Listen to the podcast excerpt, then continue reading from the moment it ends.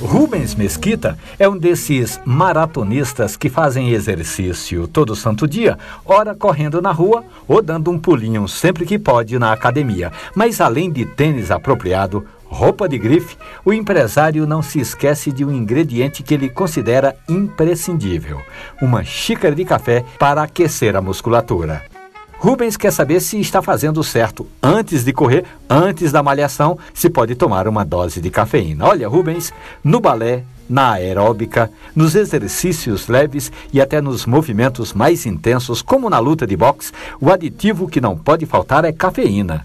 Todo energético tem o princípio ativo da cafeína. Então, eu recomendo ao nosso ouvinte Rubens Mesquita e também a todos os atletas profissionais ou amadores tomarem uma xícara de café antes de iniciar esses movimentos. Agora, a dica é que o café seja de qualidade para que você não precise colocar açúcar.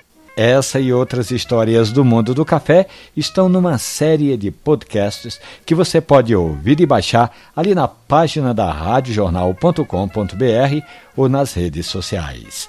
Café e conversa. Um abraço, bom café.